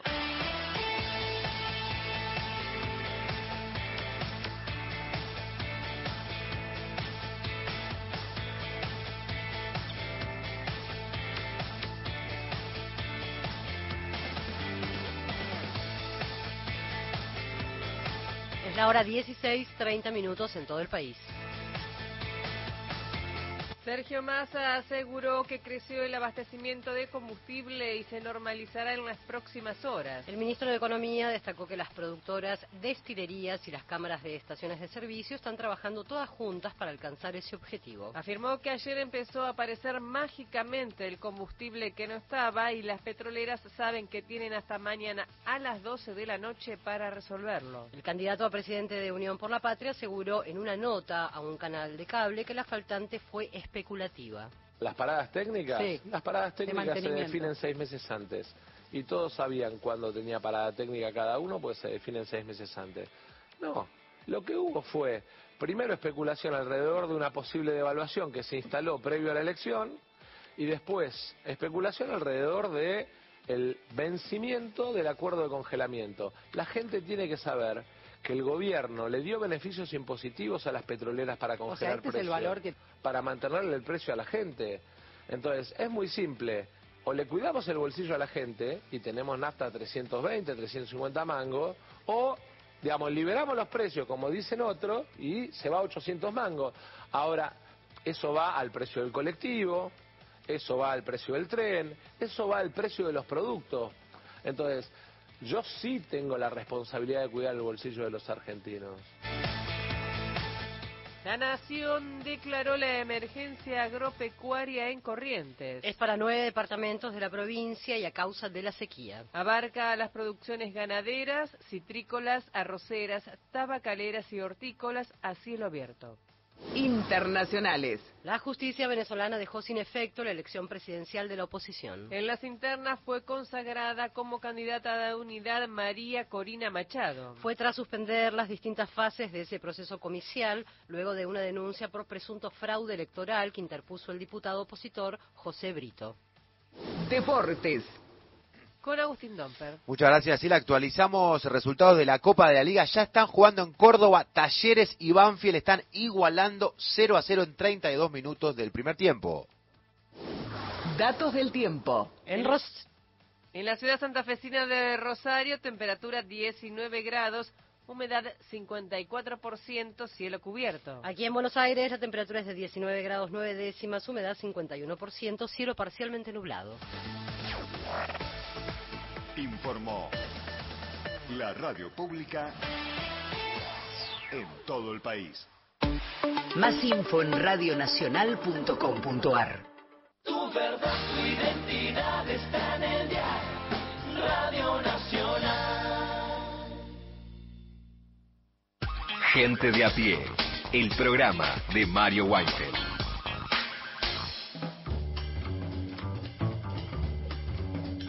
Y vamos ahora con Gustavo Vergara y la información deportiva que comienza por el fútbol. Sí, por el fútbol. Hoy es un día muy importante, Mariana, porque en este momento se está desarrollando la ceremonia de la entrega del balón de oro. ¿eh? Un balón de oro tan caro a los sentimientos de la Argentina porque está Lionel Messi, que seguramente los especialistas de France Football eh, van a elegir a Lionel Messi, que fue el mejor jugador del Mundial, como el mejor jugador de la temporada y de tal manera, si es que esto se da, porque todavía no se ha concretado esta situación, Lionel Messi recibiría el octavo balón de oro de su historia. O sea, una cosa realmente impresionante, justo el día en el que Maradona cumpliría 63 años, ¿no? Qué coincidencia, en este caso, que los dos mejores jugadores de todos los tiempos, en este caso, hoy sería el cumpleaños de Diego, y Messi recibiría el octavo balón de oro. Todavía no está resuelto porque hay dos jugadores importantes que compiten con él, que son Mbappé, el mejor jugador de Francia, y Erving Haaland, un noruego espectacular que ha tenido una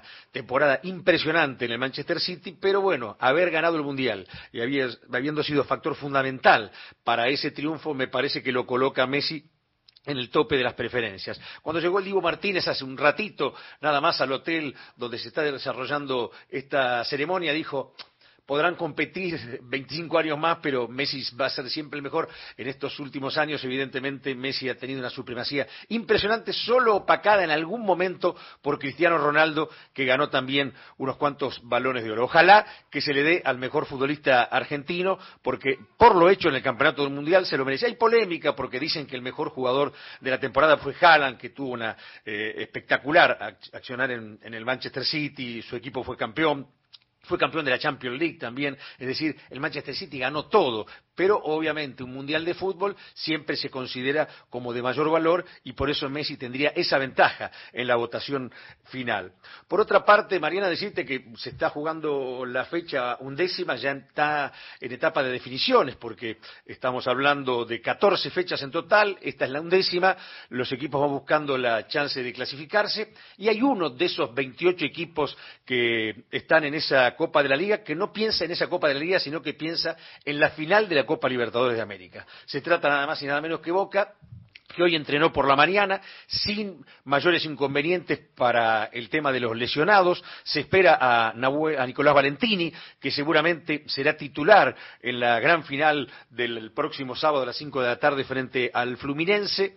Eh, todavía no se sabe el equipo, pero yo más o menos intuyo que el equipo será el que venía poniendo en las últimas fechas como titular el técnico Jorge Almirón, que se juega, al igual que el plantel, el año. Porque si Boca pierde la Copa Libertadores no habrá sido un buen año para Boca, porque fíjate que quedó a 17 puntos de River en el campeonato anterior, en este torneo no está entrando entre los cuatro principales, pero obviamente el solo hecho de ganar la Copa Libertadores elevará a Boca al mejor sitial de todos en esta temporada por el valor que se le da a la Copa Libertadores, que es el máximo certamen que se juega, en esta parte de- del hemisferio. Así que ojalá que le vaya bien el equipo argentino. Viaja el miércoles Boca rumbo a Río de Janeiro. Se habla de una cantidad impresionante de hinchas. Se agotó absolutamente todo. Se han puesto vuelos nuevos. Es realmente muy dificultoso trasladarse. Muchos eligieron viajar en auto porque no les quedaba otra, porque pasajes ya no hay más. Y se cree que 100.000 argentinos, 100.000 hinchas de Boca estén presentes en Río de Janeiro, no en el Maracaná, porque se han vendido nada más que 20.000 entradas para los hinchas de Boca y habrá 70, 80.000 hinchas que estarán en el FanFest, que es donde habitualmente está el Zambódromo de Río de Janeiro, donde piensan alojar a los miles, decenas de miles de hinchas de Boca que no podrán ver in situ el partido, pero sí van a estar en el lugar este, donde se desarrolla la final frente al Fluminense que paradoja del destino, es local porque el Fluminense juega como local en el Estadio Sí. Maracaná. O sea que, por más que sean 20.000 de cada lado, el Fluminense está acostumbrado a jugar ahí, es local y se dio la circunstancia de haber sido elegido de antemano ese escenario y que el Fluminense, que es un equipo que juega allí como local, sea finalista de la Copa, ¿no? Haciendo un poco de futurología, ¿cómo lo ves a Boca? Lo veo bien. ¿Lo ves para ganar? Lo veo bien, lo veo bien porque el Fluminense no viene muy bien en el Brasileirao. En la Copa Libertadores fue de más a menos.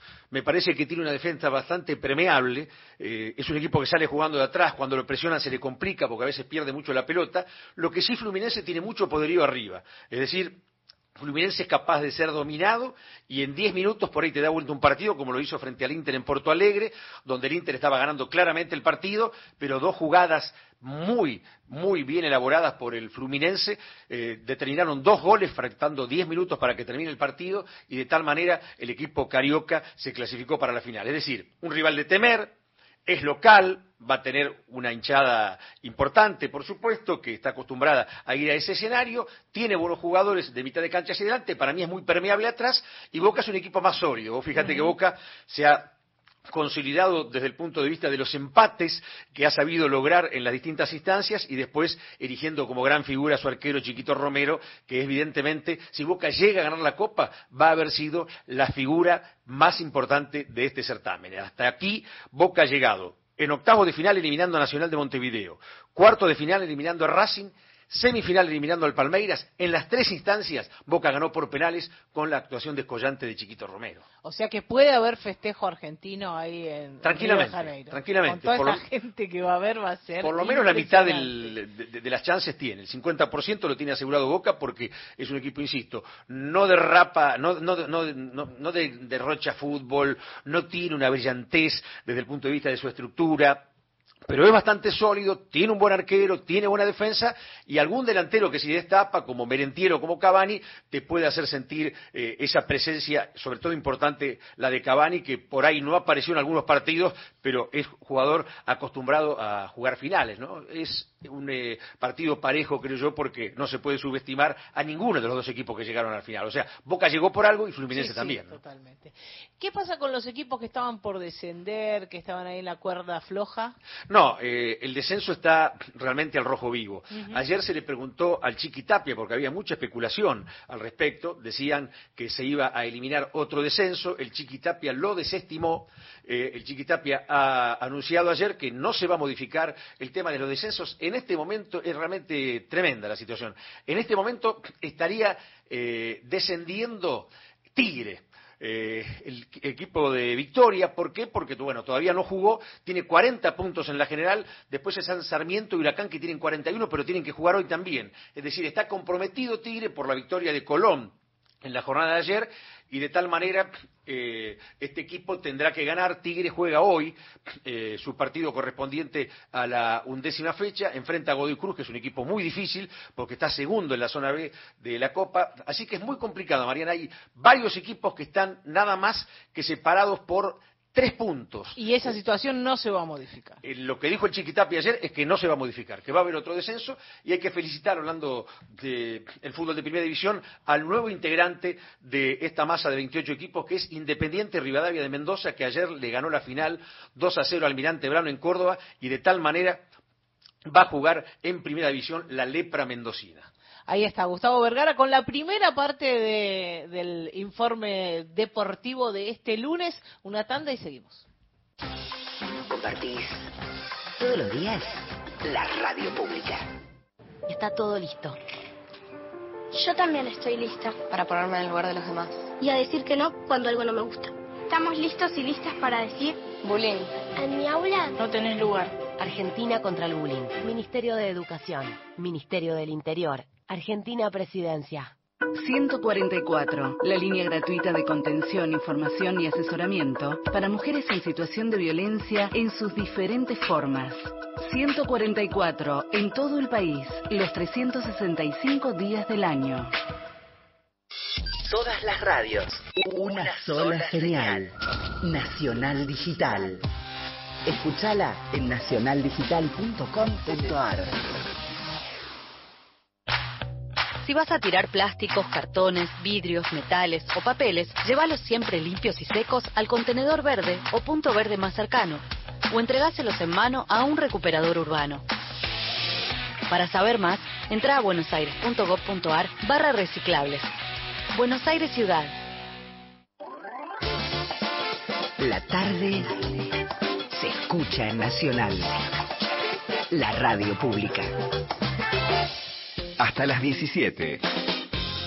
Gente de a pie, el programa de Mario Weinfeld por Nacional, la radio pública.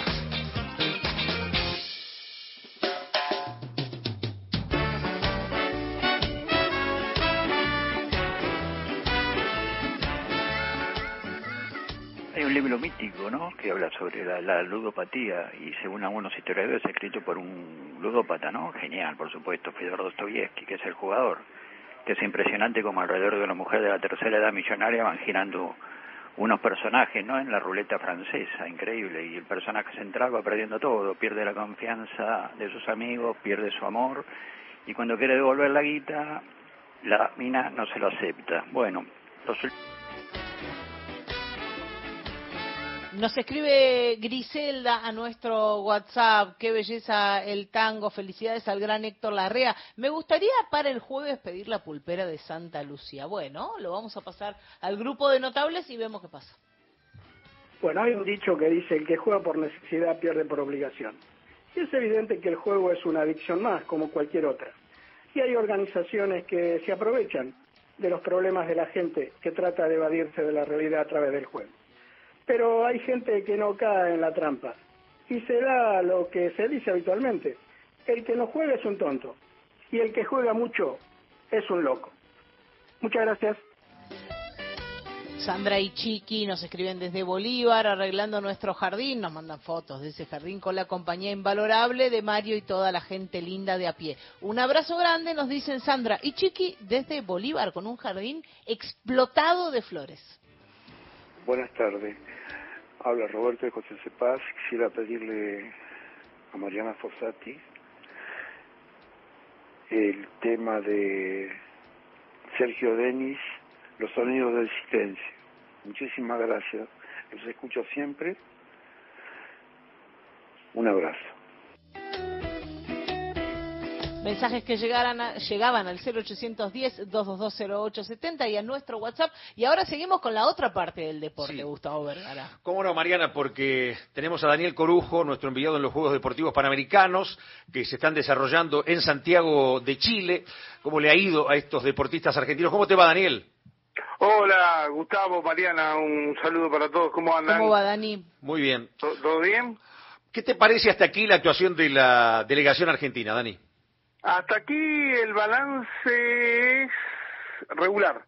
Este, porque, a ver, Argentina está muy lejos en el medallero hoy, décimo.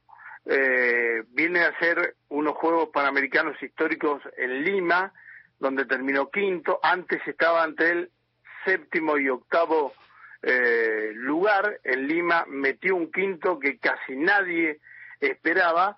Y hablando con Ferrea, eh, que ahora se me fue el nombre de pila con tanta gente que uno habla en estos días y de tantas nacionalidades, Carlos Ferrea, que es el jefe de misión olímpica, eh, él no quiso arriesgar eh, cuántas, cómo va a quedar Argentina en el medallero, pero dice que van a sacar un total muy similar a la que sacaron en, en Lima. Lo que pasa es que el medallero se acomoda con las de oro. Y hoy tenés tres de oro nada más. Claro. Muy poquita, dos de Kiana. Siempre eh, se prioriza la de oro, vale, por más que vos tengas de- 15 de plata. Por más que tengas 15 de plata y el otro país tenga ninguna, se, se prioriza primero en la tabla al que tiene de oro, ¿no es cierto? Obviamente, sí, sí, sí. Después acomodas por plata y después acomodas por bronce. Este, hoy Argentina está décima. Yo creo que podría llegar al séptimo lugar porque las, los- las Leonas, este, que hoy ganaron 21 a 0 a Trinidad y Tobago, eh, por ahí los gladiadores, eh, los chicos de Hamburg que hoy afanaron el micro, después del partido salieron y no encontraron el micro. Se robaron el micro de los chicos, insólito. Este, las leonas, los leones, este, más algún esfuerzo individual en el atletismo, Argentina po- podrá mejorar en el medallero. También hay que decir algo, eh, Gustavo, Mariana, oyentes, eh, hay una renovación muy grande en esta delegación con respecto a lo, a lo que fueron a Lima eh, hace cuatro años atrás. Hay chicos muy jóvenes. En la natación y en atletismo hay chicos de 17, 18 años que están haciendo sus primeros torneos internacionales. Entonces, bueno, hay que acumular experiencia. Vamos a ver este, cómo la va llevando el equipo argentino. Creo que séptimo puede llegar, hoy está décimo.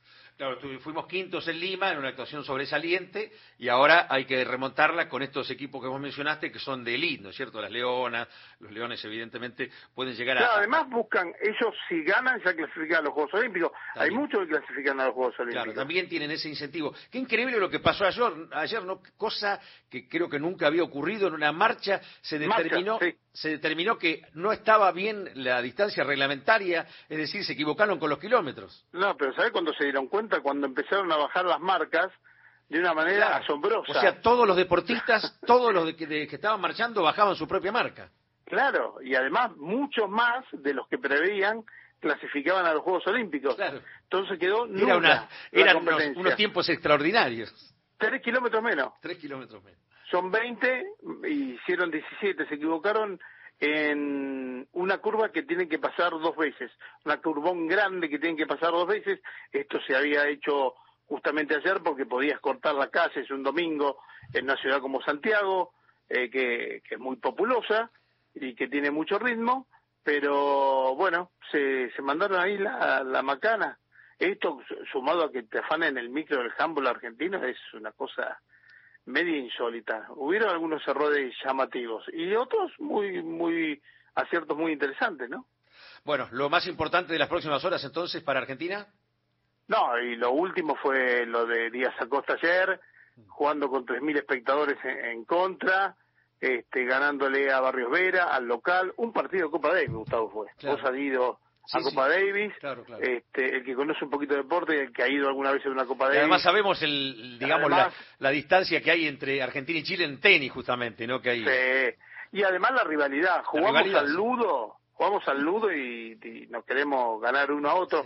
Y, y bueno, la verdad que ayer, en un momento determinado, el locutor le hace una nota a Facundo adentro de la cancha, al pibe que es muy correcto, es un pibe muy correcto, de una familia, yo lo conozco al padre, es un tipazo, este, y dice, disfruté todo en estos Panamericanos, hasta los insultos de hoy, dijo. Estuvo bien. Está bien. Bueno, Dani, te agradecemos, ¿eh? Un gran abrazo, Bueno. excelente cobertura. Un saludo, ya estamos volviendo. Mariana, un beso. Abrazo, Dani. Daniel Corujo, ahí, eh, especialista el tipo. Así es. Sí, especialista en todo este tipo de cosas, Juegos Olímpicos, Juegos Deportivos Panamericanos. eh, y bueno, una actuación argentina que puede mejorar eh, los últimos días hasta el 5 de noviembre. Ahí pasaba Gustavo Vergara y Daniel Corujo, que se sumaba para completar la información deportiva en este Gente de a pie. Un programa con agenda propia. Gente de a pie. El programa de Mario Weinfeld.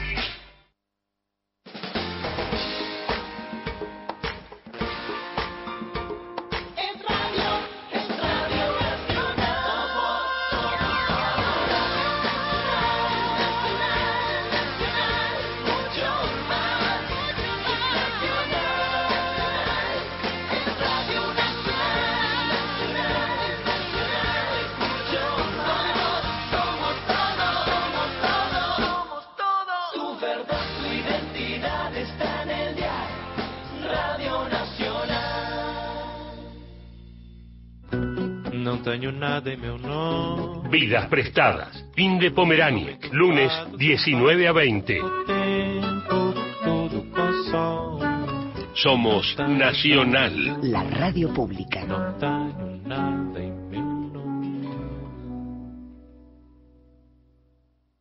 144, la línea gratuita de contención, información y asesoramiento para mujeres en situación de violencia en sus diferentes formas. 144, en todo el país, los 365 días del año. Ese bebé lloraba, se movía, era vital, ese bebé no estaba muerto.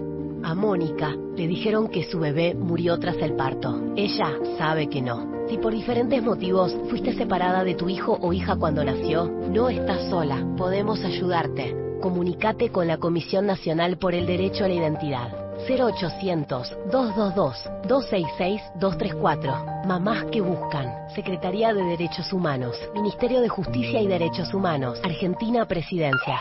Lunes. Todos los días, Nacional.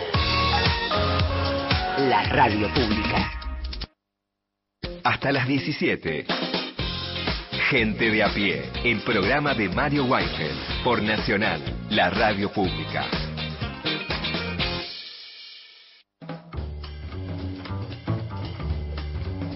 Comenzamos a despedirnos, eh, Gustavo Vergara, hasta la semana que viene. Y mañana Juan Manuel Cargui. Tenemos dos invitados en vivo mañana también para, para seguir desgranando esta actualidad política que eh, se, se complejiza, se pone más picante, parece que está más tranquila. Bueno, más tranquila No. nunca. Eh, por lo menos hasta el 19 de noviembre no. Eh, con ustedes nos reencontramos mañana para seguir compartiendo este gente de a pie. Nos vamos con David Lebón y un clásico de su repertorio, Noche de Perros.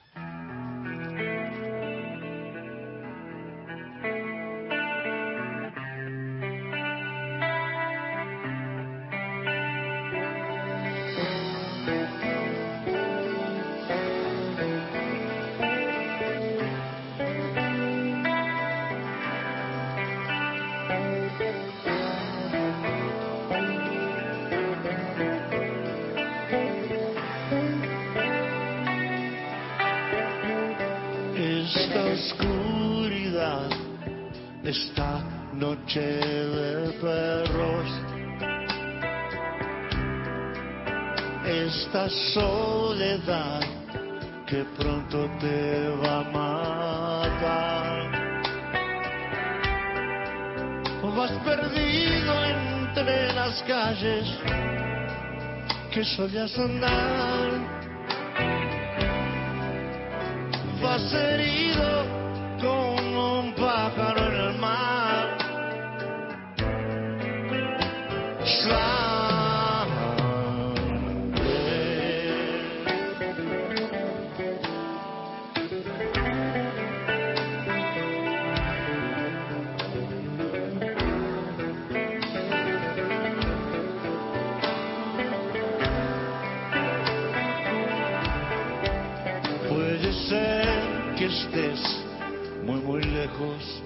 de tu casa, justo en el lugar que nació tu corazón. Ya te veo entre los autos pidiendo perdón.